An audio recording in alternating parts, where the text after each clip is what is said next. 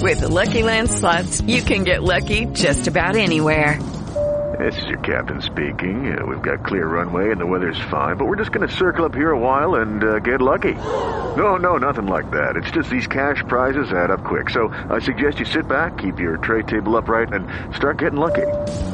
Play for free at LuckyLandSlots.com. Are you feeling lucky? No purchase necessary. Void where prohibited by law. 18 plus terms and conditions apply. See website for details.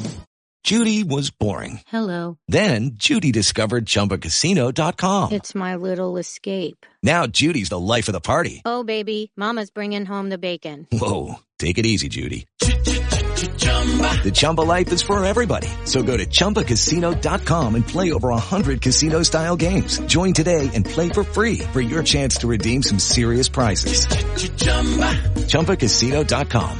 No purchase necessary. Void where prohibited by law. 18 plus terms and conditions apply. See website for details.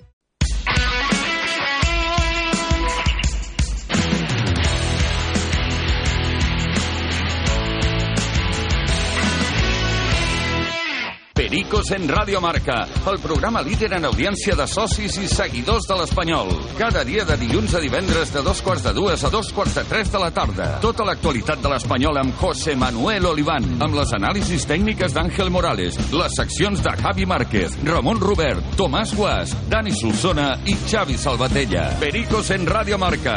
Marca Pericos. Amb el patrocini de l'Am Motors, concessionari Jaguar i Land Rover, Estrella d'Am, Danone, Fosprin Plus de Soria Natural, Área Jurídica Global, Cryptosnacks, Calcula tu indemnización Punes y Movistar.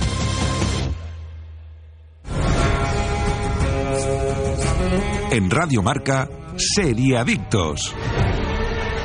Todos los sábados de 8 a 9 de la mañana, Seriadictos, el programa de radio para los que dicen que no ven la tele. Seriadictos, un programa para los que están hechos en serie.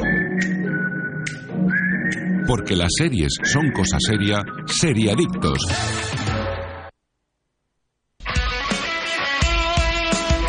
Ràdio Marca és emoció, l'esport és nostre.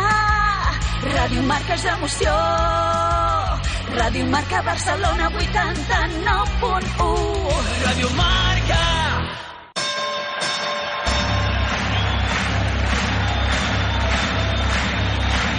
Ladies and gentlemen, welcome to the main event. Uh, let's get ready to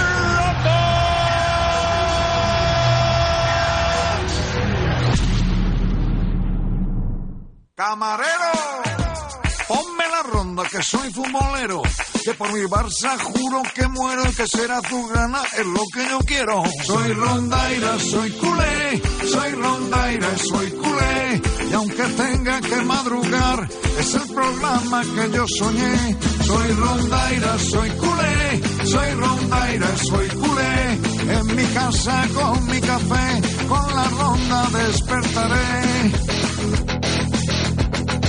Las noticias, la tertulia, ese Javi y ese Marc, de mi Barça en Radio Hola, què tal? Molt bon dia i molt bona hora, Rondeira. Són les 6 del matí, és dilluns, 6 de febrer. Comencem una nova setmana, on avui és notícia. Ja ho heu notat, oi? Que el Barça superava el Sevilla i és més líder després d'aprofitar també la derrota del Madrid al camp de. Mallorca. Jan, bon dia. Bon dia, collons. Ai, bon dia a tothom, home. Primers 8 punts d'avantatge Ei, i molt bones sensacions, tu, eh? Ei. Escolta, Què, va? avui més que mai un himne dels Vinga, meus. va, Vinga, va, va. la música, va, Jordi. Vam jugar, vam guanyar, i encara som els líders. Epa. Només ens hem de felicitar. Aquest any la Lliga caurà. Està finiquitat. Ja veureu, us ho diu el Jan. Ara, un que n'aprenguin sa germana. N'aprenguin. I triomfarem, i ho celebrarem. Bueno, jo, jo estic celebrant. Amb unes copes brindarem de cava, Així dona gust començar les setmanes. La veritat, Ei, Nil Alemany, molt bon dia. Molt bon dia. Podem confirmar que a aquestes hores del matí no hi ha ningú a Canaletes? No hi ha ningú encara a Canaletes. Segur? Bueno, Venim d'allà, hem passat... A Cabaletes, le direm. Acaba, eh? Però que es vagi ficant guapa, que aviat, aviat s'haurà de fer una visiteta per Bé, de moment tenim el Barça líder amb més eh, 8 d'avantatge respecte al Real Madrid. De seguida repassarem com va anar aquesta victòria d'ahir contra el Sevilla i què va dir Xavi eh, Hola. en roda de premsa. Bon dia, Xavi. No Bon dia. passarem per alt aquesta ensopegada del Madrid a Mallorca i una nova polèmica amb Vinícius. Una més, al compte de mai acabar. I per tancar la primera hora d'avui, més enllà de repassar la resta de l'actualitat esportiva, també saludarem el Pep Santos, que ens aproparà al més destacat del futbol internacional. Com sempre, estem molt ben acompanyats del Javi Jiménez, del Nil Alemany a la! Portaveu, en Jordi Moreno a les vies de so, DJ! en José Ángeles a la producció Jefe executiva i publicitat, i d'un servidor Marvila Costa. Tu! També us esperem a tots plegats. Aquest senyor que crida aquestes Sí, hores és del que, matí... és, que, és que és molt Quina desagradable. energia, eh. Eh, Ai! Vale, eh, després ens arriben els mails de queixa, i és normal, i és Clar, normal, clar, és clar, normal, miles. és normal. Bé, Miles sí, eh, se col·lapsa la bandeja d'entrada. Bueno, en fi, que us esperem a tots plegats a Twitter i Facebook, o si ho preferiu també trucant-nos al 932171010 a segona hora obrim línies. I ara sí, no us fem esperar més, que ja comencem amb la ronda d'aquest dilluns, 6 de febrer. Va, som-hi! La Ronda, amb Marc Vila i Javier Jiménez. Doncs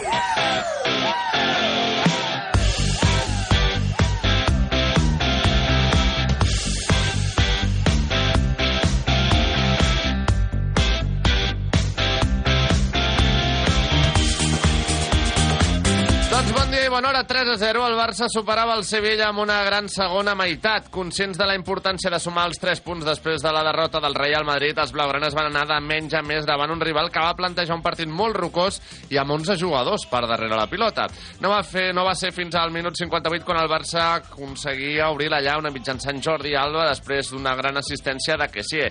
Al 70, Gavi feia el 2 a 0 després d'una altra magistral assistència de Rafinha i finalment al 79 el propi Rafinha arrodonia el festival culer amb el 3 a 0 definitiu a passada de Jordi Alba.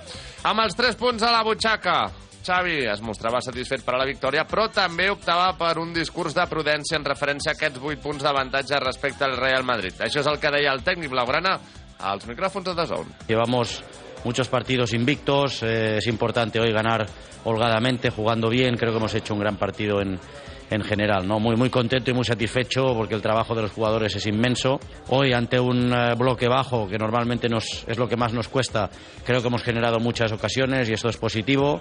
Y bueno, satisfecho en general de, de cómo sale el equipo a jugar, a, a crear ocasiones, a mostrar lo que estamos trabajando y las cosas van saliendo, ¿no?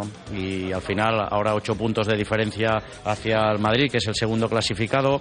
Hoy era un día importante porque habían, habían pinchado del segundo al sexto y para nosotros es una jornada redonda, pero queda, queda un mundo, ¿no? Quedan 18 jornadas, son ocho puntos, contentos, pero esto, esto sigue, queda, queda, queda muchísimo. Xavi, bon dia. Bon dia, sí, no, bueno, eh, estem contents. Prudència, eh? no? Encara queda molt. Sí, queden, queden molts partits, molts, molts, molts partits, però bueno, aquesta distància és important per nosaltres, han pinchado i bueno, nosaltres ara doncs, hem d'aprofitar que la xavineta pugui tirar endavant i mantenir aquesta distància. Nil, sí que queda molt, encara són 18 jornades, però no sé si compres i optes tu per entonar aquest discurs de prudència o més d'un optimisme desmesurat. És el discurs que ha de tomar Xavi i des de dins del vestidor, sempre prudència, fins que no estigui tot eh, ben lligat i sigui matemàtic, però jo entenc que l'afició mai s'han remuntat eh, 8 punts de distància quan queden 18 jornades eh, per jugar des de que hi ha aquest sistema de puntuació de 3-1-0.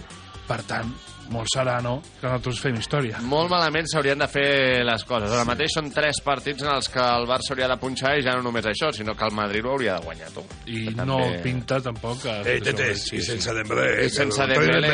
Sí, eh? però no va estar malament el seu recanvi, perquè precisament Xavi tampoc podia passar a per alt a l'MVP de la nit. Un tal Rafael Díaz Beloli, eh? A Rafinha, vaja. Xavi es va mostrar molt feliç per la seva actuació, però no només per la d'ahir, sinó també per la feina que està fent al llarg de tot el curs.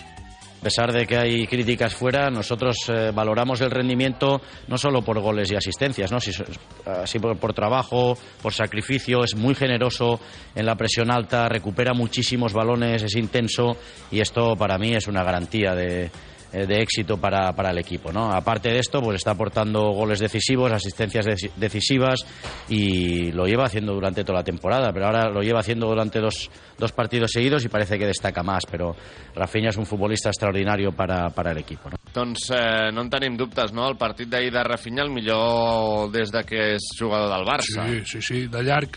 De fet, eh, ell sempre havia sigut important, no? Sempre dèiem que, tot i no jugar bé, acaba fent un gol, acaba fent una assistència, però és que ahir va ser gol i assistència, les dues coses, les dues de molt alt mèrit, sobretot l'assistència, és una passada filtrada boníssima, i a sobre va jugar bé durant molts minuts. 6-8, ah, 6-8, 6 gols i 8 assistències porta aquest curs ja Rafinha. està gens malament. No, no. Sí, sí, molt bé, Rafinha, molt bé també Gavi, s'ha de dir, escolta, i també molt bé Jordi Alba, eh? Sí, que tenim sí. una salutació per ell, eh? precisament. Buenos días, señoras y señores. es va Aquí el Dandy de Barcelona. Esto es un mensaje para el mejor jugador del Barça, Jordi Alba. El mensaje que le da. Se li ha perdut la pista ja, no? Sí, no sé, jo no sé si encara és viu, eh? També t'ho diré, Sí. també t'ho diré, eh? Sí, sí. No portava pas una, visa, una vida massa No. saludable. Bé, uh, i primer gol de Gavi amb el 6, també, eh? Sí. Amb el número 6, petó a l'escut. Sempre, eh? I celebració amb Dembélé.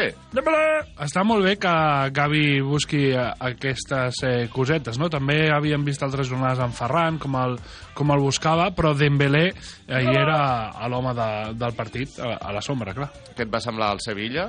Molta polèmica amb el tema de les entrades una altra vegada, de Castro i del Nido Júnior amb bufandes del Sevilla a la Sí. llotja, crec que no n'han entès res i... I patiran, i I de patiran. les, perdó, de les 300 entrades que tenia el Sevilla disponibles, només en van retirar 53, eh? Vull dir, molta polèmica, però al final... No hi va ningú.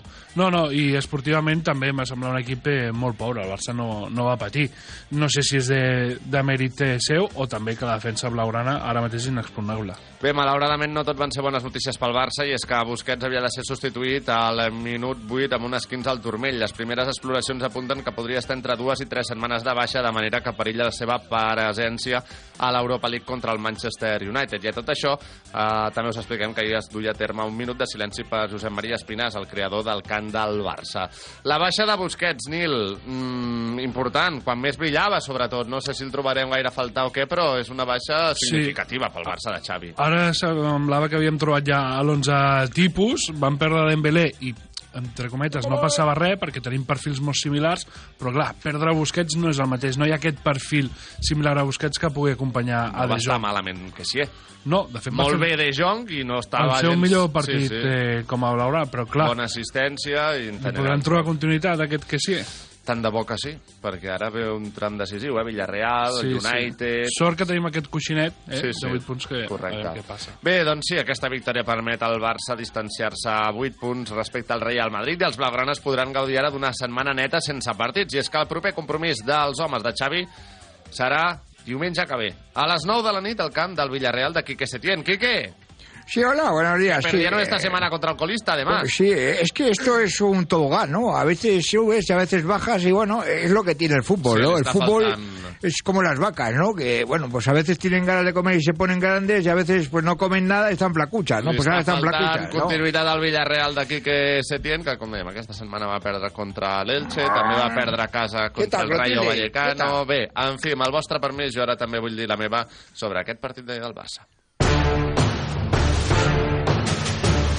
Exhibició blaugrana i a 8 punts del Madrid. D'acord, hem d'entonar un discurs de prudència i de realitat, però aquests 8 punts són un avantatge que el Barça no ha desaprofitat mai que els bancs tampoc han estat mai capaços de remuntar al capdavant de la taula.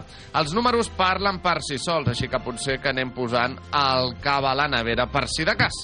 No vull ser gafe, anulo mufa, però Avui que la Xavineta encadena 15 partits consecutius sense perdre i que les sensacions cada vegada són millors, és bon dia per recordar tots aquells que van cantar el Xavi quédate, Xavi quédate, després de la derrota al clàssic de la primera volta al Bernabéu. Des d'aquí una salutació ben cordial i una forta abraçada a tots ells. El ridícul ja comença a ser històric. I més enllà d'això, doncs el partit d'ahir va ser rodó, sobretot per jugadors com Kessie i Rafinha, que van sortir reforçats amb les seves actuacions. L'Ibrià per fi comença a trobar el seu rol dins l'equip, mentre que el brasiler ja és el jugador determinant i decisiu que demanàvem. Rafinha ens està fent oblidar Dembélé, i a Rafinha també se li està començant a posar cara de crack mundial. La ronda.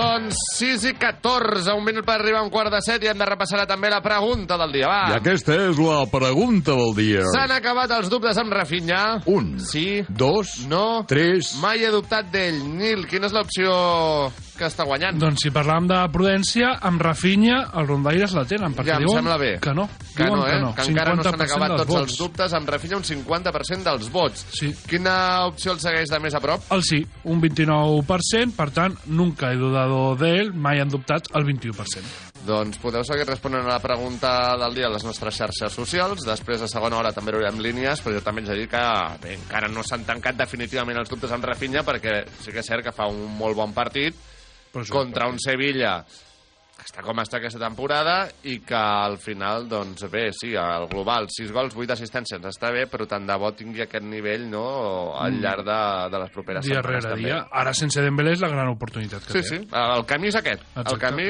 i el llistó ja sabem que el pot posar aquí. Bé, durant el partit d'ahir també vam estar molt atents a Twitter, alguns comentaris que es deien eh, a les xarxes, així que va, repassem-los. Les xarxes amb el Nil Alemany. Mira, el tribunero culé deia qué importante para Rafinha y para el equipo estos últimos 20 minutos del chaval. Grande Rafinha que estàvem comentant ara.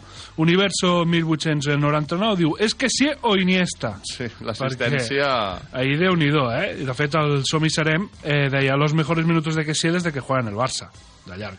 Que és que El sí, Dembélé, eh? Que és que sí, Dembélé. Bueno, perdó, Que és eh? que sí, Frank que sí. Frank que sí, Dembélé. Kratos eh, culé diu, es gracioso que en el gol se juntaran Rafinha, que sí y Jordi Alba, los tres jugadores más criticados del partido. Jo diria sí, fins i tot de la temporada, de la no? temporada, Fins i exacte. tot, exacte. Sí, sí. Y al Joan Fontes comentaba Gaby sumando a Ferran en la celebración del gol en Sevilla contra el Betis y hoy dedicando su gol con Dembélé que presencia el encuentro desde la grada. Eh, Una bona dada, també, aquesta. Detallets. Y cuenta Mister, deia, es normal, Javier Tebas, que recurras para ver si el Barça eh, se puede quedar sin Gaby, viendo lo que hace con 18 años en un Barça en construcción.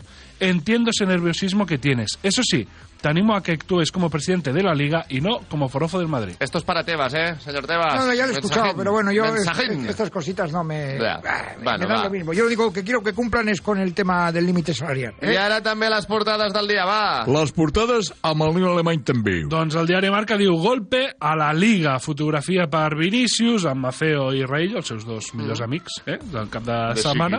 Sí. I eh, també deien el Barça no perdona amb aquest eh, 3 a 0 que estàvem repassant ara. El diari AS, el Madrid se queda, fotografia eh, per Muriqui, en aquest cas, que va ser el col·laborador del gol, com a mínim, pel Mallorca, i diu, los blancos caen en Mallorca y están a 8 puntos del Barça, que arrolla el Sevilla, el equipo balear hace 29 faltas, 10 sobre Vinicius, i Asensio falla un penalti. Ara en parlarem de tot Ara. plegat. Ara hi anem. Mundo Deportivo a 8 puntos, fotografia per Jordi Alba, celebrant el seu gol. El Barça no falla tras la derrota del Real. I l'Esport també diu golpe a la Liga, más 8, un 8 gegant. I les dues fotografies, la del Barça celebrant un dels gols i la de Vinícius discutint-se amb Raillo. I també apuntant, lògicament, Busquets se lesiona i és duda per a Manchester.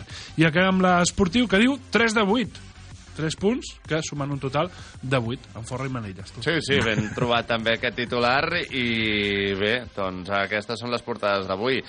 Un eh, dia marcat per aquesta distància de 8 punts amb el Real Madrid i que també doncs ho podem celebrar amb un Fosprint. Eh? Vinga, amb un Fosprint Fosprint zero, para todos. concretament dissenyat per a aquelles persones que necessiten un plus extra d'energia per poder dur a terme la seva activitat quotidiana sense que el suposi una aportació calòrica important.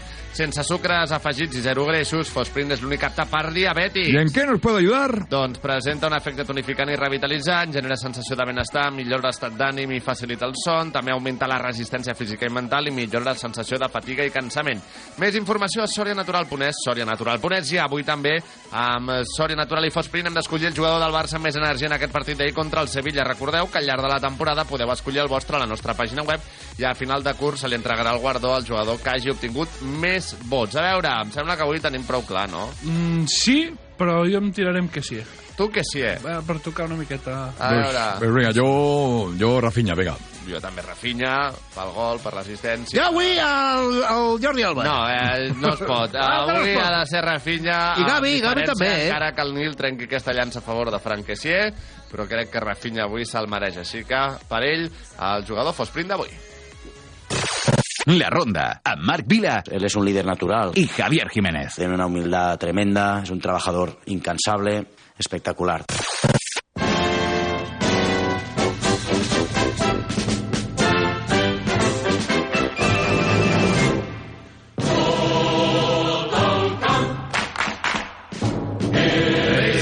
L'actualitat blaugrana perquè en un altre ordre de coses també heu de saber que la FIFA no ha donat la raó al Barça pel cas Julián Araujo. Recordem que després d'arribar a un acord amb Los Angeles Galaxy de la MLS, els papers eh, del seu traspàs van arribar 18 segons tard a la Lliga, que tancava el termini a la mitjanit del 31 de gener. I, per tant, el mexicà no es va poder inscriure. La FIFA ha desestimat els arguments del Barça, que ja ha confirmat el futbolista de 21 anys que no es podrà incorporar al filial de Rafa Márquez. Doncs no, eh, mira, una mala pata no, no podrà estar amb nosaltres... 18 al- segons, noi. Eh, per 18 segons. Eh, bueno, hem guanyat altres temes eh, judicials, no? Eh, en aquest cas no, I ara no ens han no, donat la raó. Sí, Però bueno, eh, Nil. sí, seguirem lluitant, que Tu n'aprenguem. tenies esperances, Nil? Era complicat, era molt complicat, però bé, tampoc tenia esperances que jugués eh, Lewandowski Ja. o que li perdonessin o aquestes eh, coses. És normal. És la greu que no correcta. vingui? Tampoc crec que sigui greu que, que no vingui i no crec ni que vingui tampoc a l'estiu quan tingui una altra opció. Bé, veurem què passa. Dit això, repassem també més resultats. 7 a 0, el femení no tenia Ei. pietat del Betis, amb eh, qui golejava, entre d'altres, amb un hat-trick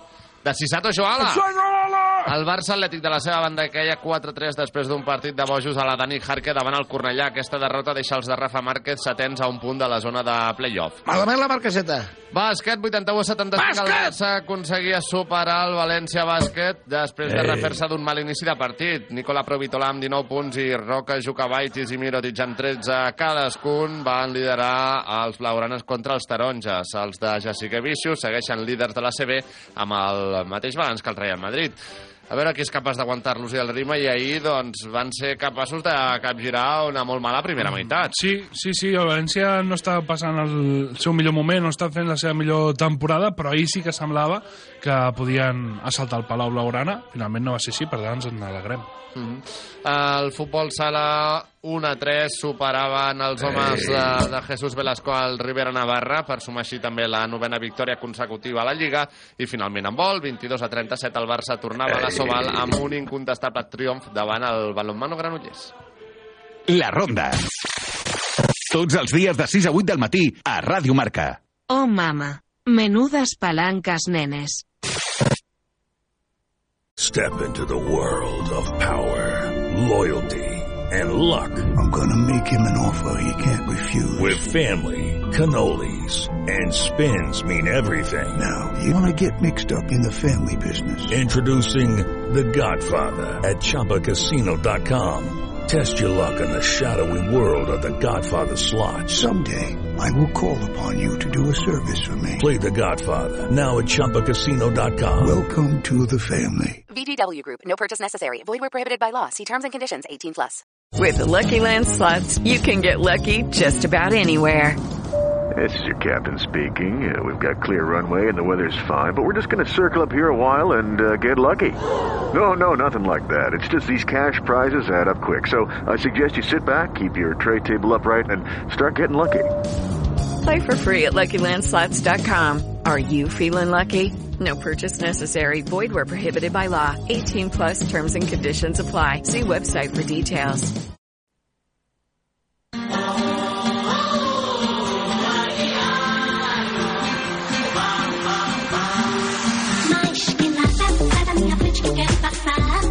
Ja s'hi va, canviem de colors 1 a 0, el Mallorca enllunyava una mica més el Real Madrid del liderat, amb les absències ja conegudes de Benzema, Militao, Hazard i Mendy, també la última hora de Courtois amb problemes als aductors durant l'escalfament, els blancs van caure al parany dels Balears. Els de Javier Aguirre en van tenir prou amb desactivar un Vinícius perdut i també amb un solitari gol de Nacho en pròpia porta precedit per una rematada de Muriqui. A la segona els d'Ancelotti no van ser capaços de millorar i fins i tot Marco Asensio va fallar un penal que va permetre al Mallorca guanyar els 3 punts i el seu duel particular amb eh, Vinícius. Tot i això, en roda de premsa, malgrat totes les polèmiques, el tècnic italià del Real Madrid tornava a defensar i a alliberar de qualsevol culpa al jugador brasiler. Creo que todo lo que pasa que ha pasado que está pasando no es culpa de Vinicius. Está Vinicius, eh, la única cosa que quiere hacer es jugar al fútbol y después hay un ambiente que provoca, rivales que, que apretan, que provocan, que le hacen falta. Esto, esto es lo que pasa. Yo creo que creo que tiene que cambiar el focus. Porque todos piensan que es culpa de Vinicius. Yo creo que tenemos que mirar al partido de hoy lo que ha pasado con él. Carleto, buongiorno. Sí, no, buongiorno, no, está claro que no creo que todo sea culpa de Vinicius. Eh, yo creo que aprieta mucho a veces y que no él tiene pues que eh, jugar y hay gente que, que el foco va dedicado a él. Bueno, a Entonces ver, eh, hay que cambiar eh, un no poco la estem historia del fútbol. Té culpa o no té culpa Vinícius? Home, és, la, la prova és juga contra Mallorca i és, És és Raillo contra Vinícius. no oblidem- eh, Paulista contra Vinícius. Aquests jugadors no tenen problemes les altres jornades. No L'únic obli- que té problemes sempre és Vinícius. No oblidem que la, la, la gran polèmica amb Vinícius aquesta temporada neix d'aquell duel amb el Mallorca al Bernabéu. A partir. L'estaven esperant amb els braços sí, oberts. clar, ho I sabem. ell, vinga, de cap. I diu, home, mm, prou va aguantar i sí, però també al descans marxava cap als vestidors fent-se petons a l'escut. Que després Sí. sí. Raillo també li intenta que li faci un petó a l'escut del Mallorca, sí. Crec que li van buscar les pessigolles, Eh, però exacte. bueno, ja forma part de- d'aquest joc. Si tu entres No, en aquest que joc, al final pots cremar. protegir, i tant que se'ls ha de protegir. I tant que sí, les patades no estan justificades. Ara, mm, si només es dediqués a jugar, tu creus que el xiularien a tots els camps o... No, no, no. Ah. No, no, de fet, els jugadors que només s'han dedicat a jugar han sortit aplaudits d'altres camps i han sigut brasilers i samberos igual, com Ronaldinho, per exemple. Va sortir aplaudit de... Ja, ja, i és que ja no solo el baila vini baila, no sé, és que hi ha tantes coses i, i tants factors que jo pregunto, quina solució hi ha ara? Que es calmi, que algú l'agafi, i, però que sigui impassiu, completament impassiu, durant unes jornades, durant uns mesos, i, i que s'apagui tot aquest foc. Bé, no ho sé, noi, la veritat eh, se'm fa complicat imaginar-me un Vinícius d'aquesta manera, Ja. eh, perquè quan no la tem l'àrbitre, la tem els rivals, i quan no amb el públic, eh, i Se quan no fins de, amb els seus se companys. n'haurà de donar compte a tard o fins i tot quan els seus companys, no, quan algú de dins li digui escolta, que això ens està perjudicant.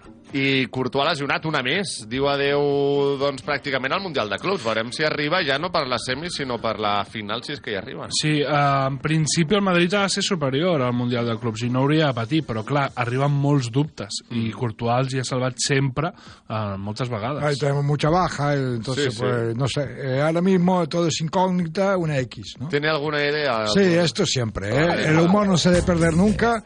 Y voy a contar un chiste. Dice, oiga, me da una botella de agua de litro y medio.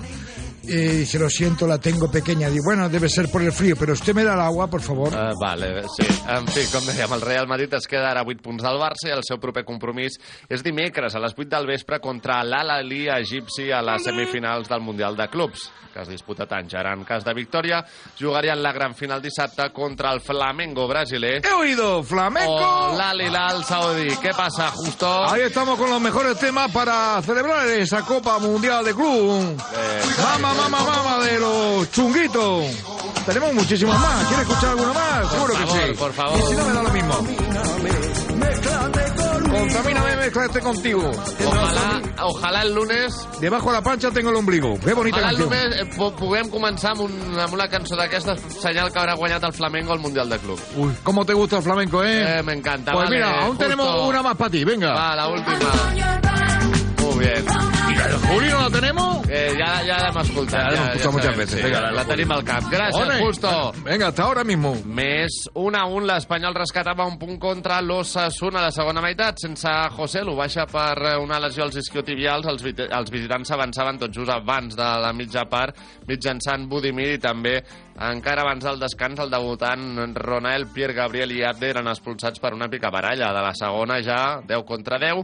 Martin Braithwaite feia l'empat al minut 59 i debutaven Dani Suárez i José Grajera per part de l'Espanyol. Pacheco, Fernando Pacheco, encara no va tenir minuts a la porteria blanca i blava, que va defensar Álvaro Fernández. Després d'aquest punt aconseguit, l'Espanyol és 16 amb 21 punts, només dos per sobre del descens. Eh, Vaya debut, eh, el senyor Pierre Gabriel. Sí, Eh, Sí, sí, se'l va veure una miqueta mm, nerviós, anem a dir així, no? D'aquests eh, que ja li agrada la brega i li agrada Sí. estar en aquests saraus, eh? Sí, eh Però bueno, mm, dels nou fitxatges, eh, la veritat que han de generar il·lusió i també paciència, no? No va- serà arribar i moldre, Sí, arribar sembla i que brillar. es- el globus d'il·lusió s'hagi punxat després d'aquest Sí, empat. i Calma, també home. entenc que, que Diego Martínez els vagi introduint a poc a poc, no? I busqui eh, el seu Home, moment adequat. portava pràcticament un any sense jugar. Clar, ja no és adaptar-te a un equip, és adaptar-te al ritme de competició. Encono, buen día, ¿eh? Hola, buenos días. ¿Cómo lo vivieron ustedes? Bien, eh, yo, a ver, Pierre Gabriel ha comenzado muy impulsivo, eh, yo creo que eh, tenía que frenar un poco, estaba cubriendo a Abde, que es un jugador muy bueno, y entonces cuando no llegaba él, llegaba pues, eh, pues Su otro carácter. jugador. Sí, eh, entonces, claro, una patadita por aquí, patadita por allá, el otro que se enfada, al final el árbitro expulsa a los dos y nos quedamos sin ver, pues, Yeah. un, un once contra once, pero hay que reconocer que el español, eh, eh, bueno, supera eh, esa crisis cuando le meten un gol y eso también está bien, pero aún queda mucho. Bueno, queda va, mucho. no tant. Cuéntenos Sí, bueno. un chiste. Joder, bueno, el chiste va. Esta noche dice cierro pronto el bar y salgo a tomar una copa con mi mujer. Dice, ¿tenéis canguro? Dice, sí. Después ponme una ración. Bé, home. ¿Habéis probado el canguro o no? No, no, no. Ja, jo em vaig provar un aquí a Barcelona, ¿Sí? eh? ¿Cangur? Sí. Sí. ah, Yo, yo he probado el emu. Emu. Sí, que también es una Sí. ave de allí, Bueno, tipo avestruz, sí, que no tiene que ver con sí. el canguro, pero bueno, No, es no, australiano. correcto, ya, ya, Eso pero- lo he probado. Y luego los kiwis, ¿no? També, sí, també molt famosos. Va, 1-0. El Girona en tenia prou amb un golàs de Borja Garcia per aprofundir a la crisi del València. Els de Mitchell són onzens, amb un coixí de 5 punts respecte al descens i tornaran a jugar divendres al camp del Cadi. El València, de la seva banda, només es troba un punt per sobre de la permanència i de primera també hem de destacar l'empat a un entre l'Atlético i el Getafe i la primera victòria del curs de l'Elche, 3-1 contra el Villarreal. Cádiz, Getafe i Elche, però, segueixen en descens. I pel que fa al futbol internacional, a la Premier hi destaquem que el líder, l'Arsenal, va caure per la mínima contra l'Everton, però que tot i això, doncs el City no ho va aprofitar perquè va perdre 1-0 contra el Tottenham. A més, tampoc podem passar a parar la derrota del Liverpool, 3-0 contra els Wolves, així com tampoc la primera vermella directa de la carrera de Casemiro. Va ser per escanyar un rival. I en no plan va Homer Simpson a Bart Simpson, pues... I no va ser la Lliga, eh? No, no, va ser la Premier, exacte. En fi, a Alemanya el futbol va tornar a somriure amb el primer gol de Sebastian Haller amb la samarreta del Borussia Dortmund després de superar un càncer de testicle. A Itàlia l'Inter s'emportava el derbi de Milà amb un únic gol de Lautaro. El Nàpols de la seva banda continua intractable amb 13 punts de marge sobre els interistes i finalment a França Leo Messi marcava en la victòria del PSG per dos gols a un davant el Toulouse. No va estar malament tampoc el partit de Leo Messi. Però escolteu, us proposo un repte. A veure, fixeu-vos, què veieu a la dreta? Destinos. I si ara mireu cap a l'esquerra, què hi trobeu? Muchos más destinos, tío. Molt bé. I ara mireu una mica més enllà, on ja gairebé no s'hi veu res. A veure, a veure, a veure, a veure. Destinos, sí! Exacte, perquè si hi ha alguna cosa que sobra a Vueling són destinacions per volar. Entreu a Vueling.com i escolliu entre les més de 80 destinacions que trobareu al millor preu. No espereu més. Vueling.com, Vueling.com. La ronda. 1, 2, 3!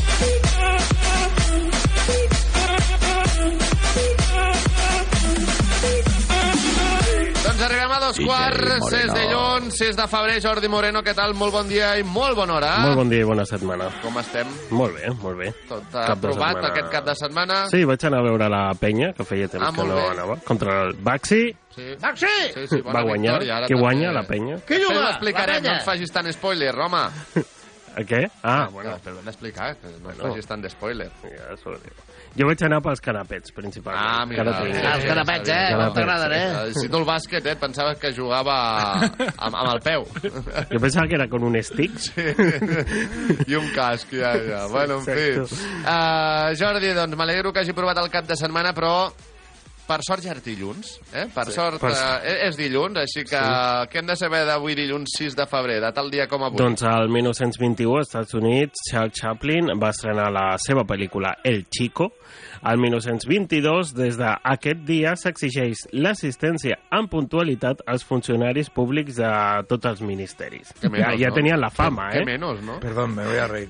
ja tenien la fama Sí, en el sí. 22. Que lo cumplan es otra cosa, que Sí. se le exige es lo que, lo que toca. Al 1943, Frank Sinatra eh, va fer el seu debut com a cantant al popular programa de ràdio Your Hit Parade. Hostia, qué bien. Vamos a escuchar a Frank Sinatra hoy. Oye. La seva, Rosalía ha carrera, guanyat un Grammy, eh? No vull dir res. la seva carrera s'enlaira després d'això i finalment es converteix en un dels busca, vocalistes més respectats de tots els temps. Al 1953, la reforma de batxillerat va conduir la separació entre ciències i lletres.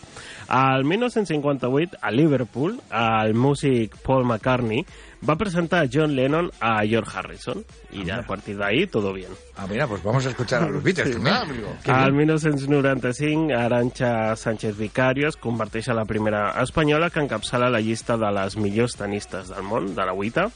I al 2002, la Clínica Universitària de Navarra, un equip mèdic, va realitzar el primer implant de cèl·lules mare en aquest país per regenerar un cor infartat. Avui seria l'aniversari de Bob Marley. Que ens Mira, va deixar escucharemos a Bob Marley. El 1981. Eh, també fan anys Axel Rose, cantant de Guns N' Roses. Mira, escucharemos a Guns N' Roses. Sí, está bien, está bien. Eh, espera que aún quedan. Eh, L'actriu Soledad Mayol, també. Rick Astley, també No, fa anys... escuchar a Rick Astley también, eso ya son palabras mayores. Madre mía, que, oye, que, que ven- es que estoy contento porque hoy saldrá una canción buena. por Que te guste, seguro. No puede fallar, ¿eh? No puede fallar. Eh, Dan Balan, cantant de Ozone, de Bueno, El Dragó este. Pero bueno, también esa canción estaba bien, sí. I també l'actor Max Iglesias. Molt bé. Bueno, pues Aquest con no cantava. Con, con todo este elenco de canciones tiene que pegar un, un Què més hit de- hoy. Ja, hem de saber avui de és, targeta el, avui, va. avui és el dia de Bob Marley. Avui és el dia de Bob. Marley. Ah, molt bé, ves, vale, ja està, pues vale, entonces vale. Avui és escucharemos al Santa, gran- hoy es Santa Dorotea. ¿Ah, sí? Una directora de colegio mío se Se, llamaba... se llama Dorotea. Bueno, Doro, ¿no? Se llamaría. No, ¿Le llamarías Doro? Dorito. Dorotea, total. Hermana Dorotea. Bueno. monja. Bueno, Supongo que todavía está viva, no sé. hombre, sí, hombre. Le- y era... Dorotea, ¿no? levanta la pata y mea. Eh, sí, és el cachondeo ese, no? Sí, bueno, nosaltres sí. Bueno, en fi. Bueno, eh, Jordi, Bob- arriba l'hora de la veritat. Bob Marley in the house. No, hi ha una efemèria que no he Oh, explicat. Aquest cap de setmana s'ha celebrat el Benidorm Fest. Fuera! Fuera! Jo això sí que no ho permeto, eh? eh? Això no jo, això sí que Això no no ho permeto, eh? Fuera! Fuera! que escull el cantant que representarà Eurovisió Liverpool, precisament, Marley, al de- el día de Bob Marley, el día de el día de la ¿Qué canción es? ¿Qué canción es? Eh, la cantant es diu Blanca Paloma. Sí, pues no, ya... Blanca Paloma. Bonita canción del Fari. Blanca Paloma, grandes éxitos de ayer y de hoy, cantados por el Fari, A que ver, nos va a representar en Univisión. Jordi. El Fa- ah, no, que el Fari no, ya no Hay está. que escuchar a Blanca Paloma. Sí. Eh, serio, no la tornaràs a posar el dia que hi hagi Eurovisió? No. La teva carta és avui, eh? Oye, pero es que había Bob Marley, había Sinatra, había, había Paul McCartney, John Lennon. La madre gasto, mía. más cuatro. Astley.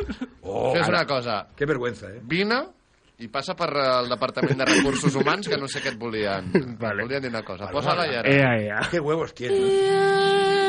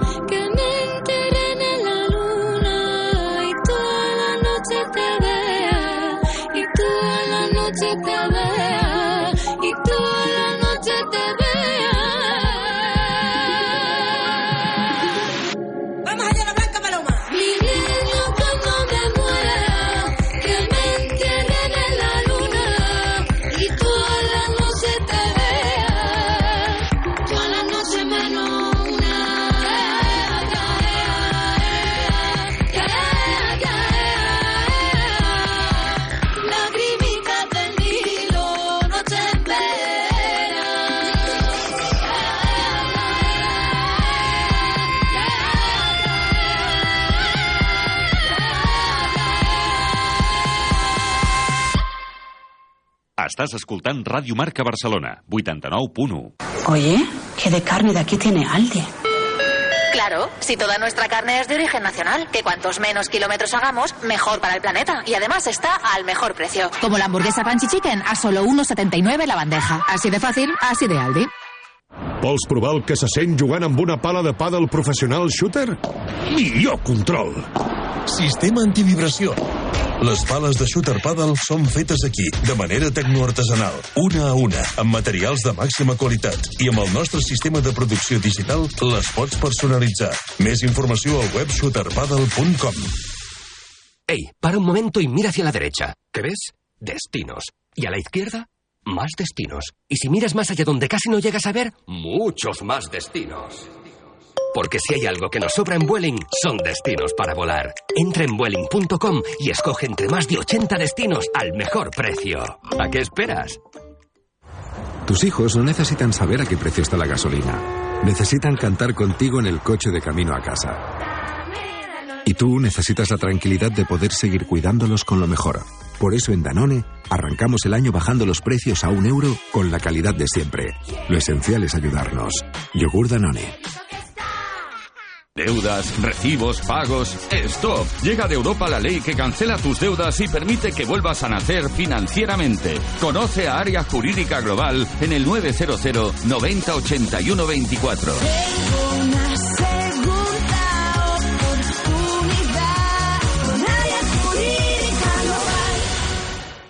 En Barcelona, el Llantar de la Ribera. Disfruta de un auténtico asado castellano. Platos para picar, entrantes, carnes a la brasa y los mejores asados de lechazo y cochinillo en horno de leña. Abierto todos los días, de la una del mediodía hasta la noche. El Llantar de la Ribera. El arte del buen asador. En Roger de Flor 114 de Barcelona. Reserva en el 93 265 6309. Más información en el llantardelaribera.com. El asador nace. El cocinero se hace. Estás escuchando la ronda. ¡Felipe! ¡Felipe! ¡Venga! ¡Corta, corta!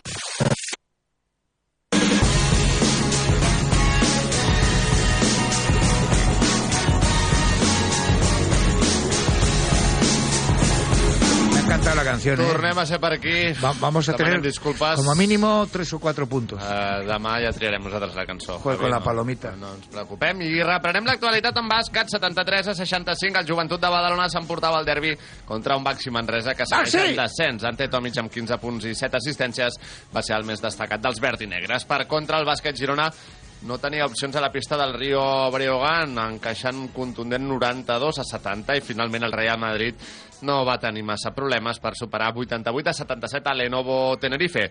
Bé, bon derbi, 11.000 espectadors a l'Olímpic, un d'ells Sí. era el Jordi Moreno, ja ens ha dit, Sí, però sí. bon partit del, la, bé, del joventut contra un Baxi mm, que està tocant fons. Eh, el calendari no és gaire, no és gaire optimista pel Baxi Manresa. Em sembla que la propera jornada hi toca l'Enovo Tenerife, que en principi serà una altra derrota, i quan tornin els seus rivals de cara a cara és quan ha de començar a treure partits, com sigui. Girona, dues derrotes consecutives. S'ha acabat la màgia o què ha passat? Aquesta sí que pot ser una mica més preocupant, sobretot per la contundència, però recordem que l'anterior va ser contra el Barça i allà s'hi van donar la cara i bones sensacions. A la NBA, bomba! NBA! Bomba. Bomba. Kyrie Irving jugarà als Dallas. Dallas. Mavericks de Luka Doncic en aquesta Dallas. operació de Dallas. Dallas. Markif Morris també posava rum als maps a canvi de Dorian Finney-Smith i Spencer Dinwiddie. Una primera ronda del draft del 2029 i dues segundes, eh, segones rondes més. A veure, funcionarà aquest binomi Doncic-Irving? A priori, costa pensar que pugui funcionar, sobretot en lliga regular i a la llarga. En partits importants, en partits decisius, en partits calents, sempre és millor tenir dos armes així. Però a mi, eh, el cap I de Doncic... signa fins a final de curs. em genera... No? Sí, sí, sí, arriba amb el mateix contracte que té. De fet, els nets el van traspassar perquè Irving els diu no renovarem vosaltres directament, llavors aquí ja us donen per Busquem perdut. alguna I, alternativa. exacte, per intentar trobar alguna cosa, però és que tampoc diu que renovi amb Maps. Havia sonat Irving també tirar. pels Lakers, finalment res. No, ho van intentar fins al final els Lakers, però els nets preferien el paquet que enviava a Dallas a no el dels Lakers. I precisament els nets ara què? Es queda sol Durant, no? Després de tants anells guanyats junts amb Sí. Kevin eh, Durant, Irving i Sí, l'altre sí. Harden, res de res. Res de res. fail. De fet, no van ni arribar a jugar 50 par- partits eh, tots tres. I ells dos, concretament, sí que arribaven per generar una era allà. I, bueno, sí que arriben bons jugadors, eh? Dinwiddie i Finney-Smith són bons jugadors de, de rol, però, clar, perden molta màgia. Bé, uh, setmana de tancament de mercat a la Sí. NBA i també pendents del LeBron James, que Exacte. podria ja batre el rècord d'anotació. Tot això passarà aquesta setmana i s'esperen més traspassos bomba, eh? Doncs n'estarem molt al cas, com també del que ha succeït aquesta matinada a la millor lliga de bàsquet del món, que ens apropa en Martí Grau. Hola, Martí. Bon dia. I comencem parlant de la victòria dels Knicks contra Filadèlfia amb remuntada inclosa. Julius Randle amb 24 punts, 9 rebots i 7 assistències ha estat decisiu en el triomf del seu equip 108 a 97. Els Knicks rubriquen així la major remuntada de la temporada després de capgirar fins a 21 punts en contra. D'altra banda, 31 punts i 14 rebots per Joel Embiid, que no ha pogut evitar la derrota dels Sixers. Primera actuació de Billy Hernán Gómez i també bons minuts per Ricky Rubio. El gran dels Hernán Gómez ha firmat un gran partit amb 22 punts, 16 rebots i 4 assistències en la victòria de Pelicans a la pista de Sacramento 104 a 136. Els caps de Ricky també han guanyat a la pista d'Indiana 103 a 22. Bons registres del base del Masnou amb 7 punts, 3 rebots i 9 assistències. Descartem que es mogui Billy o no? No, no, no ho descartem. D'aquí a dijous, molt atents amb Billy Hernán Gómez i Miami Heat, eh? Jo te la tiro per aquí. Bé, i finalment a la conferència oest hem de destacar les derrotes dels Denver Nuggets, Nuggets. i els Memphis Grizzlies. Sense Nicola Jokic ni Jamal Murray per lesió, els líders de l'Oest s'han vist superats per uns Minnesota Timberwolves per un contundent 128 a 98. D'altra banda, els Memphis Grizzlies, segons classificats, han caigut a la pista de Toronto 106 a 103 i acumulen una ratxa negativa de 8 derrotes en 8 partits. Molt bé, doncs Martí, partits. moltes gràcies i fins ara. Fins ara. Que Estás escuchando la ronda. per acabar, si m'ho deixa Jordi, farem també un apunt de waterpolo perquè hem d'explicar-vos que l'Atlètic Barceloneta s'alçava amb la seva onzena Copa del Rei consecutiva després de derrotar el Sabadell als penals. I ara sí, tu, tanta pressa, tira, tira, va. Estás escuchando la ronda.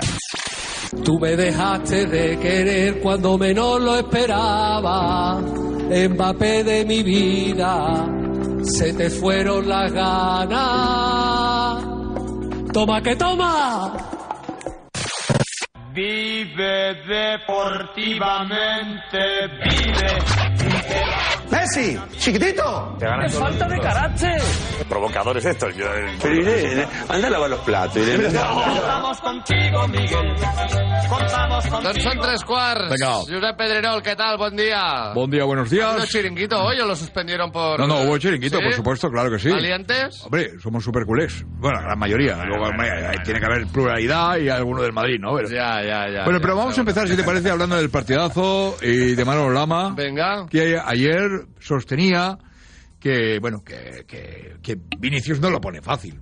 Que se ha de dedicar más a, a jugar. ¿eh? ¿Lo escuchamos? Va, venga, va. Esto, la solución es que Vinicius no proteste. Y que agache la cabeza tema- cuando, mira, cuando Paco, le pegan Tú tratas de llevar el tema a un, a, un, a un lugar muy sencillo. Tú tratas de hacer ver que Vinicius solo le pegan y él no hace nada. Tú es, ese es tu manera, tu camino No, de hoy ha hecho cinco a faltas que le pegan Le han hecho diez. más que a ningún jugador de España.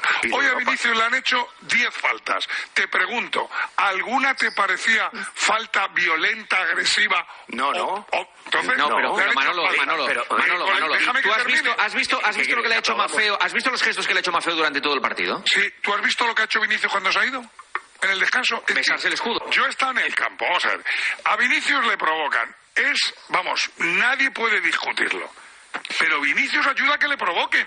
Doncs eh, jo estic més de la banda de Manolo Lama, no? que també vull dir, posa de la seva part. Bueno, que no és un, eh, para mí no és un santo. Bueno, eh, a ver, no cada uno la ve- violencia, pero... Cada uno ve el fútbol que ve. Yo, por ejemplo, pues eh, ayer ya lo decía, para mí estuvo impecable Vinicius. Eso sí, eh, debe responder jugando a fútbol en el campo. Cada uno lo ve como ve. Ponerme. Hostia, va. Pero hoy yo creo que Vinicius ha estado impecable. Y creo que así se contesta, mi punto de vista. Eh, ha habido un momento en que se ha, ha mostrado el, el escudo a la grada. Creo que es un error. Hace que, que- que el jugador del Mallorca le ponga el escudo. Es mi punto de vista. Creo que ese es el error. Este gesto, cuando te vas a vestuarios, no hace falta. Pero creo que Vinicius tiene que contestar con fútbol. Con fútbol. No hay mayor humillación que dejar sentado a un rival y meterlo en gol. No hay mejor respuesta que esa. Pues ayer no marcó Vinicius, ¿eh? No, no, lo marcó, pero bueno, tenía que haber hablado en el campo y dejarse de, de provocar y estas cosas. No, ¿no? provocar un penal, no? Sí. Un penal que també se n'ha parlat poc, eh? Perquè no marca Asensio. No, exacte, perquè al final és Vinicius qui trepitja Raitovic i no sé fins a quin punt, I insisteixo... després la parada és espectacular. Eh, sí, sí. Asensio el va xutar molt malament per mi. O sigui, fa la carrereta, es frena, torna a començar, no? es frena i després, bé, la col·loca però no va massa potent, no sé, es va, se li va caure el món a sobre. Uh, en fi, eh, Josep, Acabamos suposo con- que del Barça alguna cosa no m'hauran dit o, o del más 8 eh, nada. Algo se habló, algo se habló, pero eh, vamos a hablar todavía del tema del Real Madrid, ¿no? ¿No? De, o del Barça, va, hablamos del Barça, sí. Venga, va. Atención porque Alessandro dice que ayer jugaron niños contra hombres. Va a ponerlo. Me pareció que jugaban hombres contra niños. Era tal, tan manifiesta la superioridad y de llegada al balón del Barça. Hubo dos ocasiones, un tiro magistral de Lewandowski de lejos y otra de una dejada que tiró a bocajarro en el 27 tal cual. Pero no eran las ocasiones que correspondían con la gran superioridad que había. Fueron 30, 31 y después del 31 se sacudió ligeramente que dio tres pases debido seguidos el Sevilla, que parecía que eh, pero el segundo tiempo, cuando eh, el Barcelona, sin jugar con ese vértigo de los primeros 30 minutos, insisto, empezó a circular con mucha más velocidad en cuanto a las decisiones, apareció Jordi Alba, evidentemente definitivo, y, y- y- y cayó un Sevilla impotente. Qué tristeza el Sevilla. Qué bien el Barça.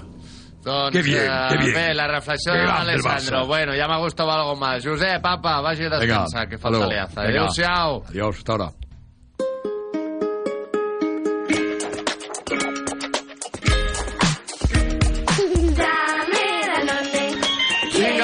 Danone ara fem un tom per la ja ens espera també en David Tacheo. Hola, David, què tal? Molt bon dia. Bon dia, què tal? I en primer lloc, saber què tal ha anat el cap de setmana. Tot bé? Sí, tot bé, tot bé, veiem futbol. Bé, molt bé, doncs com ha de ser, i ara sí 4-3, el Barça Atlètic que ja contra el Cornellà amb un polèmic penal al minut 86. Doncs sí, el partit que es disputava a la ciutat esportiva Dani Jarque començava amb uns primers 23 minuts d'infart, on es van marcar fins a 5 gols i el filial Belgrana se situava provisionalment amb un 2-3 favorable al marcador. Estanis Pedrola, Luis Micruz i Víctor Barberà eren els golejadors de l'equip de Rafa Márquez, mentre De Groot i Román Vega en pròpia porta aconseguien els gols locals. Ja a la segona meitat, el Cornellà feia el 3-3 al minut 58 per mitjà de Tavares i quan semblava que tot acabaria amb taules, un penal molt rigorós al 86, que sembla fora de l'àrea, comès per Álvaro Núñez, permetia a Xes Fullana fer el 4-3 definitiu. Per tant, derrota cruel que torna a frenar les aspiracions d'ascens del filial del Barça, que cau a la setena posició i es queda a un punt del play-off. El Cornellà, per la seva banda, escala tres posicions i se situa a només dos punts d'un Barça Atlètic que diumenge vinent rebrà la visita d'un rival directe, la Morevieta. Doncs partit de bojos, el que vam veure la Dani Jarque entre aquest Cornellà i el Barça Atlètic i ara, com bé dius, doncs ja passa pàgina contra la Morevieta. Gràcies, David. Gracias a tú. Y- Aupa, eh, oye. Arguillano, ¿qué tal está? Una cosa, pues bien, oye, tus hijos no necesitan saber a qué precio está la gasolina, ¿eh? No. no, no, necesitan cantar contigo en el coche camino de casa eso de dame Danone, ¿eh? Exacte, i tu el que necessites és la tranquil·litat de seguir-los cuidant amb el millor. Així que escolta bé que ara Danone han baixat els preus a un euro amb la qualitat de sempre. Iogurt Danone, l'essencial és ajudar-nos. Venga, cantamos. Vinga, va, Dame Danone, quiero Danone. Qué rico que está. Rico, rico, eh. La Ronda, amb Marc Vila i Javier Jiménez.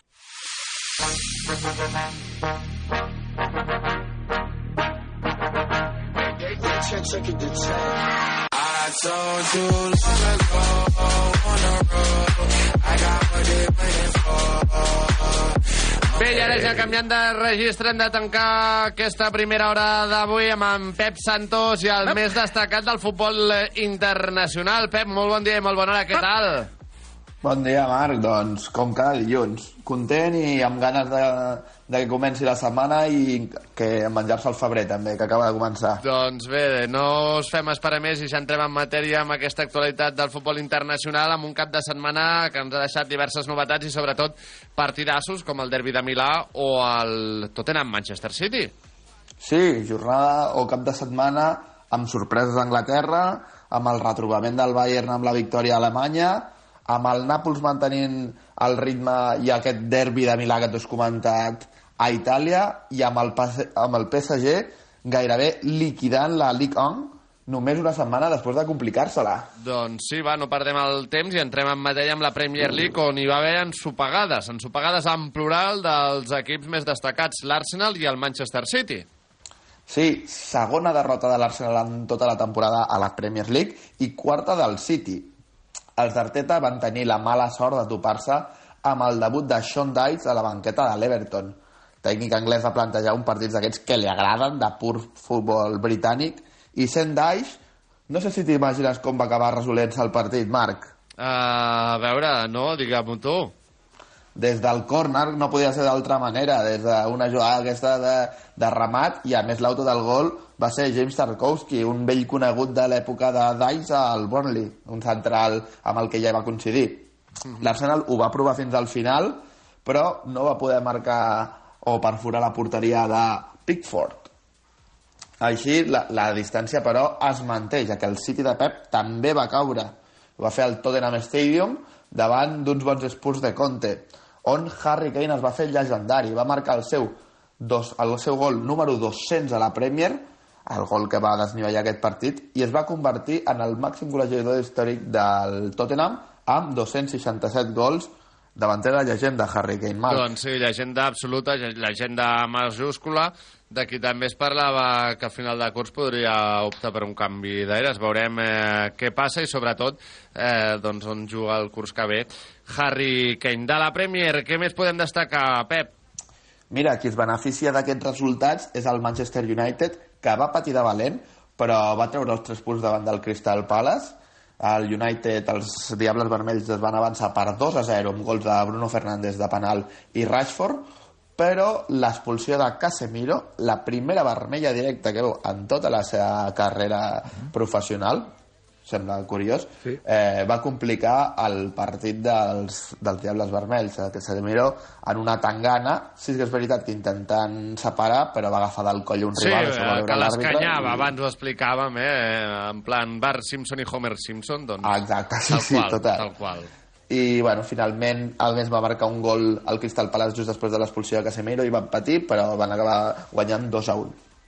El Newcastle va empatar i perd una miqueta de pistonada. El Liverpool segueix la seva caiguda lliure i va caure golejat per 3-0 a, a l'estadi dels Wolves i el Chelsea segueix, segueix sense trobar el rumb i va empatar 0 contra el Fulham en un partit que va ser el debut d'Enzo Fernández al mig del camp de, dels Blues. Preocupa el gran moment del United als culers, eh? a poc més d'una setmana per aquesta eliminatòria de l'Europa League, i preocupa també als culers el mal moment del Liverpool, que s'haurà d'enfrontar al Real Madrid a la Champions League. Vull dir que... Bé, Ah, no sé. Segur que a Manchester també estan preocupats. Sí, sí, segur que sí, també és veritat. Bé, la Premier League encapçalada per l'Arsenal amb 50 punts, encara amb un partit pendent al conjunt d'Arteta, seguit del City a 45, el United és tercer amb 42 i el Newcastle és eh, quart amb 40. Cinquena posició amb 39 pel eh, Tottenham i sisena pel Brighton, eh, 34 punts. El Chelsea és novè amb 30 i el Liverpool desè amb 29. Anem eh, de pressa cap a Alemanya, on el Bayern per fi s'ha retrobat amb la victòria. Després de tres empats consecutius, el Bayern per fi torna a sumar 3 punts. Ho va fer en una golejada per 2 a 4 al Wolfsburg, en un bon partit de l'equip bavarès, però un partit que tenia ben encarat i va haver de patir més del compte una vegada més si dèiem que el United ho va fer per l'expulsió de Casemiro el Bayern ho va fer per l'expulsió de Kimmich al minut 54 finalment però va poder guanyar i sense més problemes, 2 a 4 ja ho hem dit. Eh, tanmateix tampoc no, no es distancia perquè tant l'Unió Berlín com el Borussia de Dortmund eh, segueixen trepitjant-li els talons que després del que també haguessin sumat els 3 punts aquest cap de setmana l'equip groc ho va fer, compte golejant el Friburg, que també està a la zona alta d'aquesta classificació de la Bundesliga, per 5 a 1. Mhm, I amb gol de Haller, eh? el primer que aconseguia després de superar el càncer de tesquicle. Una gran també notícia per la Borussia Dortmund que ara mateix està a 3 punts del Bayern de Múnich. L'Unió en Berlín està només un dels bavaresos i el Leipzig, que és el quart, està a 4. L'Eintracht, que és eh, cinquè, a 5 punts del eh, Bayern i el Friburg, que ara parlàvem, és sisè amb 34. Per tant, la Bundesliga en un eh, mocador. Marxem ja cap a Itàlia, on hi van poder gaudir del derbi de la Madonina, a Milà. Sí, el Giuseppe Meazza va ser l'escenari d'un partit que va reafirmar l'Inter com, un del, com el perseguidor del Nàpols i enfonsa el Milà fins a la sisena posició. Eh, Els nerogiris van guanyar per 1-0 amb un gol de Lautaro Martínez en aquest derbi que ja diem, el, deixar el Milan una mica tocat. Mhm. I si ara parlem de l'altre partit important de la jornada a Nàpols, que el Nàpols va guanyar 0-3 a Spezia, a veure, sabent com ha anat la temporada, qui creus que deuen haver estat els golejadors d'aquest partit, Marc? Doncs et diré que els de sempre, Oximen i Cabratskelia. És el dia de la marmota, eh, Marc. El Nàpols fa el mateix cada setmana, guanya amb solvència, amb facilitat, i aquest equip d'Espalletti té els futbolistes en el millor moment de la seva carrera. Hi van 16 dianes per Oximen, Capocannoniere, és a dir, màxim mm. golejador d'aquest futbol italià, i 8 per Kvaratskhelia, que a més suma 9 assistències. Bueno, temporada de bojos de l'equip napolità. Totalment, totalment. I la sèrie A encapçalada per aquest eh, Nàpols amb 13 punts d'avantatge, segona posició per la Roma amb 40, eh, perdó, per l'Inter amb 43, eh, tercera posició per la Roma amb 40 i tanquen els llocs Champions la Lazio amb 38 i l'Atalanta amb 38, així com també el Milan amb 38. Anirà a cara aquesta darrera posició per la Lliga de Campions. I acabarem, Pep, a França amb el PSG, que en una setmana podria haver deixat liquidada ja l'Alicant. Sí, mira que és curiós perquè la setmana passada eh, parlàvem de si s'havia complicat la, la lliga l'equip parisenc perquè a més eh, se li van apropar l'Ens i el Marsella. Després de- d'una setmana podem dir que, que el PSG podria haver liquidat la classificació perquè amb una jornada intersetmanal que va tenir l'Alicant aquest, aquesta setmana passada i els resultats d'aquest cap de setmana el PSG ja gaudeix d'un coixí de 8 punts. Eh, els resultats li han anat molt de cara amb el Lens i el Marsella eh, sense poder guanyar.